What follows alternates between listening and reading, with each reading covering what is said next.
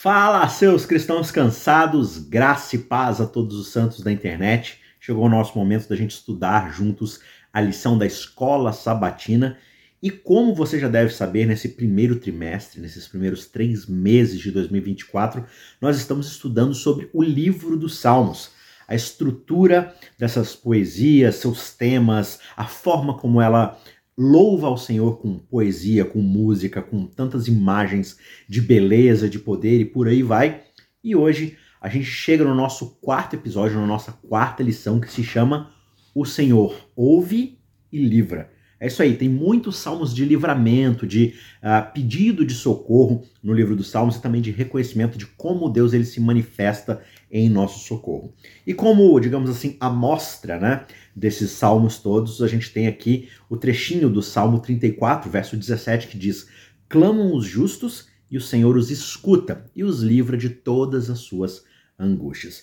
Então, com base no tema da semana, né, que a gente está estudando, os chamados salmos de resgate, ou salmos de livramento, é, a questão do papel aqui da oração no equilíbrio entre a soberania de Deus e a liberdade humana, ou seja, o que Deus pode e vai fazer e até que ponto isso não interfere na nossa liberdade de escolha e por aí vai, é uma discussão muito profunda, tem muitas facetas, né? E na teologia adventista, a oração é vista como um meio vital de comunicação com Deus. E não é apenas isso, não ela também é uma expressão de fé. É como a gente de fato tem um relacionamento íntimo com ele e demonstra nossa confiança nele. Só que também é uma ferramenta para influenciar tanto a vida pessoal quanto a vida dos outros. Porque orar pelos outros também faz muita diferença, né? Dá a Deus a liberdade dentro de um escopo do grande conflito. A gente vai falar um pouco mais sobre isso mais na frente, mas para que Deus possa agir, interferir sem passar ou sem atropelar a nossa liberdade pessoal. Então a soberania de Deus é um conceito que afirma que Deus ele é supremo acima de todas as coisas e ele tem um controle total sobre todo o universo. E isso inclui o conhecimento e o poder de Deus sobre todos os eventos, todas as circunstâncias, né? Só que por outro lado, a liberdade humana ela também se refere à capacidade dos seres humanos de fazer escolhas e tomar decisões independentes, sem que Deus nos obrigue a fazer essas escolhas. E aí, no contexto desses salmos de livramentos, né, a oração ela aparece como esse elemento que interage com esses dois conceitos. Deus é totalmente onipotente e ao mesmo tempo nós somos seres livres. E ao orarmos por livramento, né, quando um ser humano ele olha ora por livramento, o que ele está fazendo é reconhecendo a soberania de Deus e, digamos assim, e aí entenda isso dentro de um conceito que a gente está falando aqui, dentro de um contexto, né? É como se a gente estivesse dando a Deus a autorização para interferir na nossa vida, né? Não, a gente não está uh, ah, tendo Deus interferir na nossa vida de uma forma autoritária, de uma forma assim, uh, sobrepujando ou atropelando a nossa liberdade. Então isso significa uh, ah, para gente o quê? Significa a gente entender que, na última análise das coisas, Deus ele tem o poder de intervir, ele tem o poder de resgatar, de oferecer soluções para as situações mais difíceis, porém, ao mesmo tempo, essa oração é um, digamos assim, um exercício da nossa liberdade humana, de solicitar, de pedir a Deus que interfira. E ao escolher orar, o indivíduo, o que, que ele está fazendo? Ele está exercendo a sua liberdade, né, o seu direito ali, a sua livre escolha de buscar esse Deus, de expressar as suas necessidades, suas esperanças, os seus desejos e abrir mão, uh, digamos assim, do controle da nossa vida e permitir, dar autorização a Deus uh, para que ele possa interferir, para que ele possa agir na nossa vida. E de novo, entenda que isso, dentro de um aspas gigante, né? Ah, você está falando que a gente só pode, Deus só vai agir se a gente autorizá-lo, então quer dizer que eu mando em Deus. Não é isso. Né? Deus ele age de acordo com seus próprios padrões da liberdade que ele deu aos seres humanos. Então ele não vai atropelar a gente para poder impor a sua vontade. Né? Então essa, essa dualidade, ou seja, essa, essa, esse conflito aparente que existe aqui, sugere aqui na teologia adventista né, é, que a oração ela não é vista como uma ação que restringe ou que nega a soberania divina. Na verdade, o que ela é, é de fato uma atividade que funciona dentro de uma harmonia com o plano, com a vontade de Deus. Né? Nós estamos cooperando com Deus, permitindo com que Ele haja nas nossas vidas e faça a sua vontade perfeita, santa e boa. Né? Por isso que através da oração, aqueles que são fiéis, que confiam em Deus, que têm fé em Deus, eles estão se alinhando, se colocando dentro dos propósitos divinos e reconhecendo que, embora eles tenham sim a liberdade para poder pedir e buscar e fazer as coisas, no final é Deus quem vai tomar a previdência e o resultado final de acordo com a sua vontade e sabedoria soberana. Por isso que a oração dentro desse contexto é, digamos assim, uma ponte ligando a dependência humana e a providência divina. Algo que eu preciso que Deus interfira, que ele haja em meu favor e a potência, o poder, a habilidade de Deus de solucionar aquilo segundo o seu propósito, né? Então, a oração não é um desafio à soberania de Deus, né? Ordenando a Deus que faça algo, colocando Deus numa coleira, né? Tentando uh, domesticar Deus a fazer aquilo que eu quero.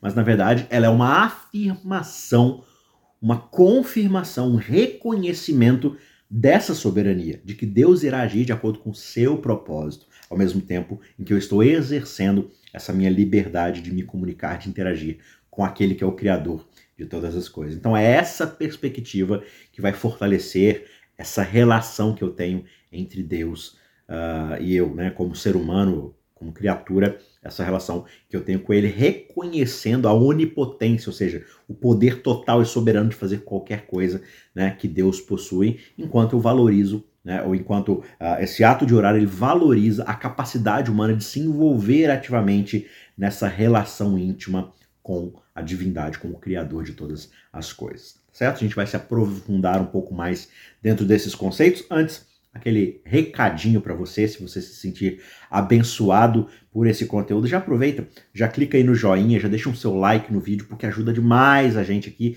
para que o vídeo ganhe cada vez mais relevância e apareça, né, para cada vez mais pessoas. Se você não ajuda a gente com isso, é, o vídeo acaba caindo no esquecimento, e aí cada vez menos pessoas vão assistindo, o vídeo vai ficando escondido. E aí, se não tem visualizações, não tem por que ficar gravando o vídeo, tá certo? Então, a forma aqui de você contribuir com o nosso canal é com certeza deixando o seu like, além de, claro, se você puder é, encaminhar esse vídeo para outras pessoas também e chamar outras pessoas para assistir, para participar dessa discussão. Tá certo? Não se esqueça que aqui na descrição desse vídeo você vai encontrar os nossos cursos aqui do canal, o curso de interpretação bíblica e o curso de teologia bíblica. São dois cursos muito legais para você que quer começar, que quer uh, se introduzir aí no estudo da teologia. Tá aí de graça um material muito legal, aproveite Aqui na descrição tem as duas playlists, a História de Deus e o Quero Entender a Bíblia. Vai lá, assiste, com certeza você vai gostar e vai aprender bastante. Tá certo? Vamos lá então para o nosso estudo dessa semana, estudo de número 4, Deus ouve e Deus livra. Um dos salmos mais conhecidos em relação a esse tema né, é o Salmo 139. E esse salmo ele é uma expressiva declaração da onisciência, ou seja, a capacidade de Deus de saber todas as coisas e da sua onipresença, ou seja, a sua capacidade de estar em todos os lugares ao mesmo tempo, de poder saber tudo o que está acontecendo, porque ele está presente em todo e cada lugar. E esse salmo ele revela para gente que Deus ele conhece cada aspecto da nossa vida, né? os nossos pensamentos, as nossas ações, as nossas palavras, mesmo antes da gente falar ou da gente agir. E como é indicado lá nos versos 1 a 8, né, nos oito primeiros versos, a gente lê o seguinte: Senhor, tu me sondas e me conheces, sabes quando eu me sento, quando eu me levanto, de longe percebes os meus pensamentos, esquadrinhas o meu andar e o meu deitar e conheces todos os meus caminhos. Esses versos eles demonstram que Deus ele não está apenas uh, distante de nós depois de ter nos criado. Né? Ele foi lá, criou a gente, disse como as coisas seriam, deixou a gente sozinho e desapareceu. Não. Né? Deus ele não apenas nos criou, mas ele também está intimamente envolvido em cada momento das nossas vidas, em cada aspecto, em cada é, decisão que nós tomamos, em cada lugar que nós vamos, ele está ao nosso lado. E além disso, os versos 13 a 16 eles vão destacar a maravilhosa criação e o conhecimento de Deus uh, sobre todas as coisas, inclusive nós, desde a nossa concepção, né? O salmista ele diz: Tu me formaste desde o meu interior, tu tecestes, ah, ou me tecestes dentro do ventre da minha mãe, e por isso eu te louvo, porque tu me fizeste de um modo muito especial e admirável. As tuas obras são maravilhosas. Disto eu tenho plena certeza. O meu corpo não estava escondido de ti quando eu era feito no oculto. Olha só que interessante, esse trecho ele expressa toda a admiração aqui do salmista pela complexidade da criação humana e ele reconhece a presença constante de Deus em cada etapa da nossa formação. O conhecimento completo e íntimo de Deus sobre nós, ele pode ser uma fonte de grande encorajamento, de grande conforto, porque especialmente naqueles momentos de mais dificuldade, de mais, de mais incerteza, né? Nós podemos saber que Deus ele nos conhece completamente, ele sabe cada uma das necessidades que nós temos melhor do que nós mesmos, porque ele sabe tudo sobre nós, inclusive os nossos pensamentos mais profundos, né? E ainda assim, né, sabendo que ele sabe sobre nós, ele nos ama incondicionalmente. E toda essa percepção ela pode nos fortalecer, ela fortalece a nossa fé, a nossa confiança nesse Deus. Só que, no entanto, para algumas pessoas essa onisciência de Deus, ela causa alguma certa confusão e acaba se tornando uma fonte de temor, especialmente se a gente estiver consciente de todas as nossas falhas, de todos os nossos pecados, né? E aí no dia a dia, essa compreensão dessa proximidade do conhecimento de Deus sobre nós pode motivar a gente a viver de uma maneira uh, meio com medo desse Deus, porque ele está julgando, ele está ali só esperando o momento certo de poder uh, interferir, me julgar, me matar, me fazer o mal e se vingar porque eu não estou fazendo a sua vontade. Mas ao mesmo tempo, ter essa percepção de que Deus sabe quem eu sou e ainda assim ele me ama é uma maneira muito mais alinhada com seus princípios, com seu caráter, né?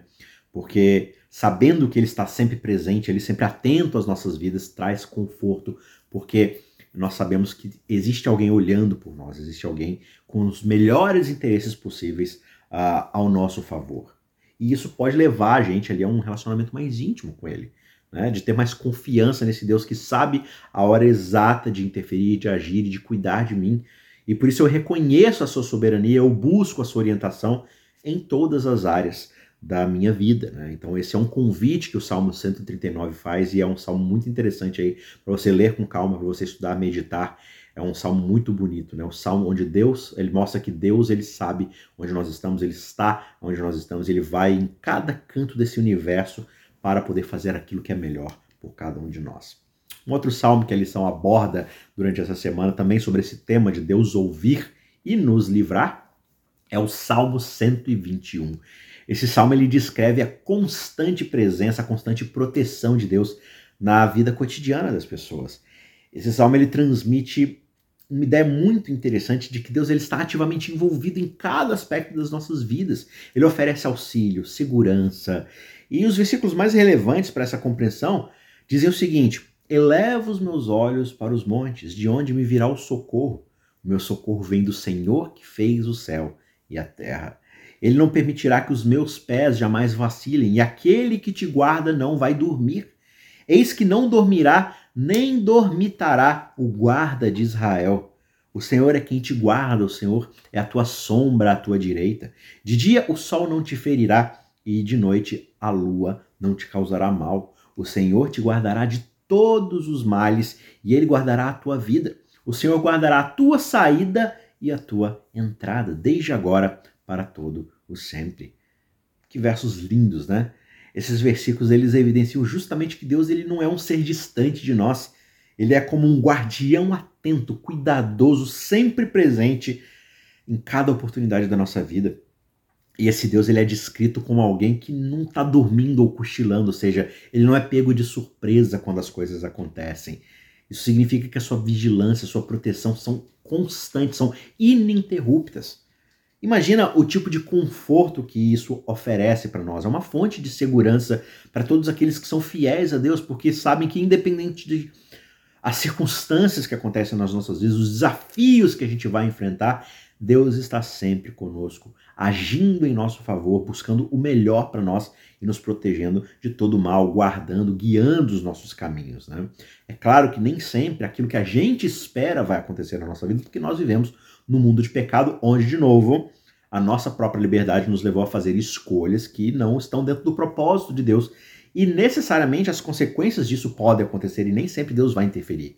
Porque também, se Deus interferir todas as vezes que nós fizemos o mal, né, Isso não vai fazer com que nós possamos aprender com os nossos erros e reconhecer que nós estamos errados. Imagina você poder fazer tudo que dá de errado e Deus sempre livra o seu caminho. Deus sempre vai lá e resolve os problemas para você. Né? Que tipo de pai faz isso com seus filhos? É um pai que não está interessado em educar os seus filhos.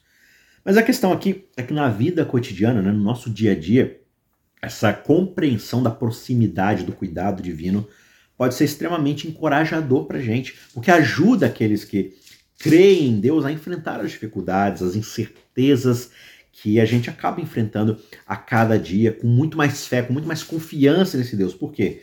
Porque nós sabemos que não estamos sozinhos. Né? A nossa vida está nas mãos de um Deus que é amoroso, que é poderoso. Por isso que a mensagem aqui do Salmo 121 é uma mensagem de esperança, de segurança, de uma presença contínua e protetora de um Deus que muito nos ama e que quer cuidar de nós. Subindo aqui para um próximo salmo, Salmo 91, na verdade a gente está meio que voltando, né? A gente começou lá no 139, vimos aqui para o 121, agora a gente vai para o 91 e a gente vai ler os versos 2 e 7, porque o salmo é um pouco mais extenso. E aqui nesses dois, uh, nesse, nesse verso 2 em diante, aqui até o 7, o salmista ele expressa sua confiança nesse Deus que é um refúgio durante tempos de angústia, de perigo.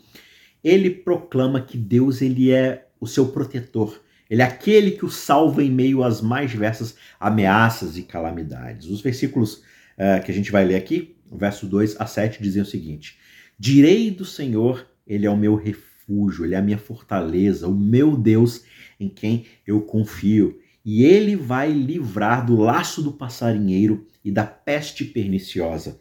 Ele te cobrirá com as suas penas e sob as suas asas você encontrará refúgio. A sua fidelidade, o seu escudo, são bloqueios contra o mal. Não terás medo do terror noturno, nem da seta que voa de dia, nem da peste que anda na escuridão, nem da mortandade que assola ao meio-dia. E aqui tem um trecho que você provavelmente conhece: Mil cairão ao teu lado e dez mil à tua direita, mas tu não serás atingido. Olha que interessante, esses versículos eles ilustram para gente a crença que o salmista tem na capacidade de Deus de proteger a gente, de oferecer segurança em meio a tantos perigos que a gente enfrenta nessa vida. É claro que o contexto ali da linguagem tem muito mais a ver com o cotidiano do povo de Israel, lá no deserto, durante as batalhas e tudo mais, mas o princípio permanece o mesmo. A mensagem que esse salmo traz pra gente é, é justamente de integrar a nossa compreensão de que as grandes tragédias da vida acontecem sim mas embora a gente viva nesse mundo onde o mal e o sofrimento existem, Deus ele oferece refúgio e segurança. Se não nos livra completamente do perigo, ainda assim ele oferece conforto e nos mostra que existe algo além do sofrimento desse mundo. Existe algo além uh, dessa situação que nós vivemos, onde as coisas não estão como elas deveriam estar. Então, essa crença ela não nega a realidade da dor e da perda que existe sim nesse mundo de pecado, mas por outro lado, oferece para a gente uma perspectiva de fé, de esperança, onde Deus ele é visto como nosso refúgio, o nosso seguro, aquele que é o nosso protetor em tempos de dificuldade. Claro que no contexto bíblico maior, né, como por exemplo Mateus 23, verso 37, você vê lá Jesus lamentando sobre Jerusalém, dizendo: Jerusalém, Jerusalém, você que mata os profetas, apredreja aqueles que são enviados para te anunciar. Né? Quantas vezes eu já tentei reunir uh, os teus filhos, como a galinha reúne aqueles pintinhos embaixo das asas dela, só que você nunca quis que isso acontecesse, né? É, versos como esse, como essa fala de Jesus, mostra pra gente a revelação do coração do próprio Deus, né? O desejo de Deus é de proteger, é de cuidar até daqueles que o abandonam, que fogem dele. Né? É o mesmo instinto que a gente observa na própria natureza, assim como uma galinha ali protege os seus pintinhos. Isso revela pra gente esse aspecto de um Deus uh, que ele é um ser que deseja salvar, que ele deseja proteger, proteger. O seu primeiro instinto é de nos trazer proteção. Só que ele também respeita o nosso livre-arbítrio, o livre-arbítrio das suas criaturas. O verso mesmo diz: vocês não quiseram, e eu respeito isso, mesmo quando vocês escolhem caminhos que levam ao perigo, que levam à destruição. Então, quando a gente junta Mateus 23, 37 com Salmo 91, a gente tem essa, essa visão, essa imagem de um Deus que ele é tanto um refúgio em tempo de adversidade, como alguém que lamenta quando as suas criaturas rejeitam a segurança e o amor que ele oferece. essa é uma mensagem que enfatiza a soberania, o cuidado de Deus, mas ao mesmo tempo ela nos leva a reconhecer a liberdade humana e também as suas consequências. Né? Então, Deus ele sempre deseja agir em nosso favor, mas a gente precisa entender que o mundo está como está por causa que existe um aspecto de liberdade agindo dentro das diretrizes divinas. Né? Então, é um estudo muito mais amplo, claro. Você, é, eles chamam isso de teodiceia, né? essa conciliação de por que, que o mal existe e Deus ao mesmo tempo existe, mas Deus é bom, é poderoso, é amoroso, ele é onisciente, ele sabe de todas as coisas, mas ele não interfere. É um estudo muito mais amplo, um estudo mais profundo, mas nos Salmos a gente encontra encorajamento de que apesar de o mundo não estar como está, Deus ele sempre vai agir buscando o melhor para cada um de nós.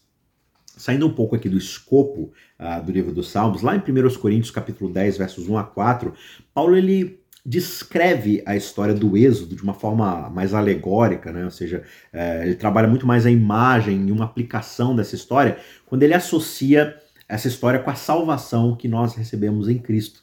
Ele diz o seguinte: Eu não quero, meus irmãos, que vocês sejam ignorantes de que os nossos pais estiveram todos debaixo da nuvem e todos eles passaram pelo mar e todos em Moisés foram batizados na nuvem e no mar e todos comeram do mesmo alimento espiritual e todos beberam do mesmo beber espiritual, porque eles bebiam de uma pedra espiritual que os seguia e essa pedra era o próprio Cristo. Então, perceba aqui que Paulo está trabalhando a história lá de Israel de uma forma bem alegórica, bem figurada. E o que ele está fazendo aqui, basicamente, é utilizando a história lá do Êxodo para fazer uma conexão direta com a experiência cristã, com a nossa vida diária dentro de uma jornada espiritual. E ele faz isso destacando que, assim como Deus, lá no deserto, para o povo de Israel, providenciou comida, bebida e proteção, ele também guia e providencia para o seu povo através da pessoa de Cristo. Né? E sobre isso, o Salmo 114 também aborda essa libertação divina durante o Êxodo, mas de uma maneira muito mais poética e focada na soberania de Deus sobre a natureza que foi demonstrada na salvação do seu povo. Né? Ele diz assim: quando Israel saiu do Egito, a casa de Jacó, é, de um povo de língua estranha, né? no caso lá, o povo que os oprimia, Judá tornou-se o santuário de Deus, e Israel todo o seu domínio. O mar olhou e fugiu, falando aqui né, do, da abertura do Mar Vermelho. O Jordão retrocedeu, também falando lá daquele momento onde eles atravessam o Jordão a seco. Os montes saltaram como carneiros e as colinas como cordeiros. Que tens, ó mar, que fugiste? E tu, Jordão, por que retrocedeste?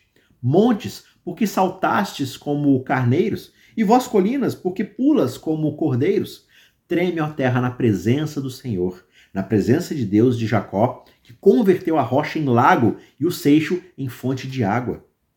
Esse salmo ele retrata todos esses elementos naturais, como o mar, as montanhas, as pedras e rochas e por aí vai. Uh, ele retrata esses elementos como representações das forças naturais e humanas que se opuseram aos israelitas lá na sua jornada do Egito até a Terra Prometida, mas ele faz isso destacando que Deus age com supremacia, o seu poder compreende todas as coisas. Então ele compara essas duas passagens, né? Uh, quando a gente compara essas duas passagens, nós vemos que ambas utilizam a história do êxodo para transmitir essas mensagens espirituais importantes. Só que enquanto Paulo, lá em 1 Coríntios, ele faz uma conexão direta com Cristo e a experiência cristã, o Salmo 114, que obviamente está retratando e falando, conversando muito mais com o povo de Israel naquela época, ele vai se concentrar na manifestação do poder divino sobre a natureza ali durante o êxodo. Só que ambos, né, eles vão ressaltar justamente que Deus ele é poderoso para agir de forma salvadora na história. Ele proporciona para gente, né, os dois textos proporcionam para gente uma base para termos fé e esperança, é, porque da forma como Deus age no passado também será como Ele agirá no futuro, nos protegendo, buscando a nossa salvação e o seu cuidado por cada um de nós. Prosseguindo aqui, retroativamente, né? A gente está indo meio que de trás para frente alguns salmos, mas a lição também aborda o Salmo capítulo 20, ou o Salmo 20, o vigésimo Salmo da coletânea. E a gente vai ler aqui os versos 1 a 3 e também o verso 6, porque esse salmo ele ajuda a gente a, a, ver como é retratado a visão ali de Deus no seu santuário. E o santuário é uma coisa muito, muito bonita na Bíblia, porque ela retrata o reino de Deus. O, santuário é basicamente o lugar onde Deus se senta para reinar sobre todo o mundo. E o salmista ele busca auxílio divino em tempos de dificuldade e ele faz isso expressando a sua confiança nessa proteção que vem desse socorro vindo de Deus, né? Esses versículos que eu acabei de citar, né, os versículos 1 a 3 e também o 6 dizem o seguinte: O Senhor te ouça no dia da angústia. O nome do Deus de Jacó te proteja do santuário ele te envie socorro e de Sião ele te sustenha. Lembre-se de todas as tuas oferendas e aceite os teus holocaustos. E ainda no verso 6 ele diz: Agora sei que o Senhor salva o seu ungido. Ele lhe responderá já do seu santo céu com a força salvadora da sua mão direita. Um paralelo rápido aqui, quando a gente viaja lá para o Novo Testamento e vai até o livro de Hebreus, no capítulo 4, versos 15 e 16, ali a gente vai ver que o autor de Hebreus ele acrescenta uma dimensão especial a esse conceito do santuário do Antigo Testamento. Né? Ele descreve Jesus como nosso sumo sacerdote, que pode compreender, que pode uh, assimilar, digamos assim, todas as nossas fraquezas, porque ele mesmo foi tentado em todas as coisas, né? Só que ele fez isso sem pecado. Nós somos tentados e caímos em pecado.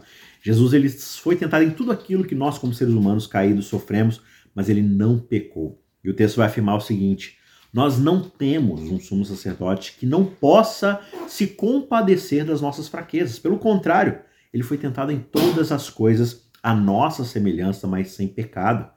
Acheguemos-nos, portanto, confiadamente junto ao trono da graça a fim de recebermos misericórdia e encontrarmos graça para socorro em ocasião oportuna. Então, quando a gente dá uma olhada nessa passagem de Hebreus, que realça a humanidade de Cristo e sua capacidade de se identificar com as nossas lutas humanas, né? Ele ainda adiciona uma certa profundidade a esse conceito do santuário. Quando nós olhamos para Cristo, a gente vê o santuário se tornar um lugar não apenas de adoração, de sacrifício, mas também de empatia, de compreensão íntima das lutas humanas que nós enfrentamos no dia a dia. O santuário ele é simbolizado em Jesus. E agora, em lugar de graça e misericórdia acessível, né, a, a, gente encontra esse lugar de misericórdia, de graça acessível, e nós podemos encontrar ajuda, conforto para as nossas fraquezas, não só porque esse lugar é propício para isso, mas nesse lugar habita e trabalha alguém que pisou o chão onde nós pisamos, que sofreu as nossas dores, que enfrentou nossas dificuldades. Por isso ele identifica conosco, ele leva, ele sabe muito bem essas nossas necessidades, então ele sabe como traduzir isso para o Pai, e ele sabe como agir em nosso favor, porque ele passou essa experiência, ele sente isso. Então, o santuário recebe essa personalização de que existe ali, claro, Deus, mas ao mesmo tempo um ser humano nos representando perfeitamente nesse santuário, intercedendo por nós em nosso lugar, em nosso favor, para o nosso bem e para a nossa salvação. Eu quero dar um pulo de novo lá no Novo Testamento e olhar com você aqui, Mateus capítulo 4, versos 5 e 7. Nesse texto a gente vê a história ali de Jesus sendo tentado pelo diabo. E essa história ilustra como os salmos eles podem ser até mal utilizados em certas situações práticas, né? E aí traz para a gente um cuidado de como a gente deve uh, ler os salmos, ler a Bíblia em geral, com bastante cuidado, com bastante submissão ao Espírito Santo, porque o que você observa aqui é que o próprio diabo, Satanás, ele vai citar um salmo, Salmo 91, para poder tentar Jesus e testar Deus. Ele pega aquele trecho do Salmo 91 que diz o seguinte: é, desculpa, é, vou voltar aqui no, no capítulo de Mateus para a gente poder ler o trechinho que descreve o que Jesus teve que ouvir de Satanás. Né? Diz assim: Então o diabo levou a cidade santa e colocou-o sobre o pináculo do templo e lhe disse: Se tu és o filho de Deus, lança-te daqui para baixo, porque está escrito, e agora ele vai citar o salmo: Ele dará ordem aos teus anjos a teu respeito, e eles te sustentarão nas mãos, para não tropeçares em alguma pedra. Jesus, porém, lhe disse: Também está escrito: Não tentarás o Senhor, o teu Deus. Então, esse exemplo aqui que Mateus dá para a gente mostra como os salmos e as escrituras em geral podem ser distorcidas para justificar ações imprudentes ou tentativas de manipular Deus. Quando as promessas dos salmos não correspondem à realidade que nós estamos vivenciando, é muito importante a gente lembrar que a fé não é garantia de uma ausência de dificuldade ou de sofrimento. Né? Nada é garantido nesse mundo de pecado. Em vez disso, A fé nos ajuda a encontrar força, conforto e orientação em Deus, mesmo em meio a todas as circunstâncias adversas. Né? Sabe que não existe nada mais satânico do que usar as palavras de Deus de forma distorcida, de distorcer a palavra de Deus. Outras maneiras pelas quais os salmos podem ser mal utilizados inclui também interpretá-los de uma forma isolada de todo o contexto bíblico, né? sem olhar uh, o pano de fundo mais amplo das escrituras ou usá-los para poder promover ideias que não estão alinhadas com o ensino geral da Bíblia. Por isso que é crucial a gente ler e interpretar os salmos e toda a Bíblia em geral com entendimento equilibrado, sempre se submetendo a sabedoria do Espírito Santo, considerando o contexto histórico das passagens, os contextos literários, teológicos, buscando a orientação, sim, do Espírito Santo para poder aplicar corretamente a palavra de Deus na nossa vida, porque a palavra de Deus ela é justa, ela é santa, ela é perfeita e ela é eficaz para poder nos corrigir, nos aperfeiçoar para a salvação em Cristo Jesus. Para a gente terminar aqui uh, o nosso estudo, eu quero trazer você de volta aqui para o Salmo 145, eu quero ler com você os versos 18 a 20. E aqui a gente percebe a confiança em Deus em todas as circunstâncias que é enfatizada aqui no Salmo através dessa promessa da sua proximidade em resposta àqueles que o invocam. Os versículos que eu acabei de citar, eles dizem o seguinte: Perto está o Senhor de todos aqueles que o invocam, de todos aqueles que o invocam em verdade. Ele cumprirá o desejo dos que o temem e ouvi-los ouvirá os seus clamores e os salvará. O Senhor guarda a todos aqueles que o amam, mas todos aqueles que são ímpios serão destruídos. Perceba que essa passagem mostra para gente que o desenvolvimento da confiança em Deus envolve não apenas acreditar na sua presença, mas também invocá-lo e viver de acordo com seus ensinamentos. Lá no Novo Testamento, mais uma vez, em Mateus 4, 5 a 7, a gente vê um exemplo muito interessante de como as escrituras podem ser mal interpretadas ou usadas de forma imprópria, né? A gente percebe ali uh, como é fundamental compreender e depositar a nossa confiança em Deus. Só que isso não significa testá-lo ou esperar milagres como forma de resolver todas as coisas. Em vez disso, a confiança em Deus implica numa relação de fé. Né? Nós acreditamos na sua soberania, na sua bondade, nós cremos que ele agirá de acordo com aquilo que é melhor para nós, não só no curto prazo, mas no longo prazo, que implica em salvação.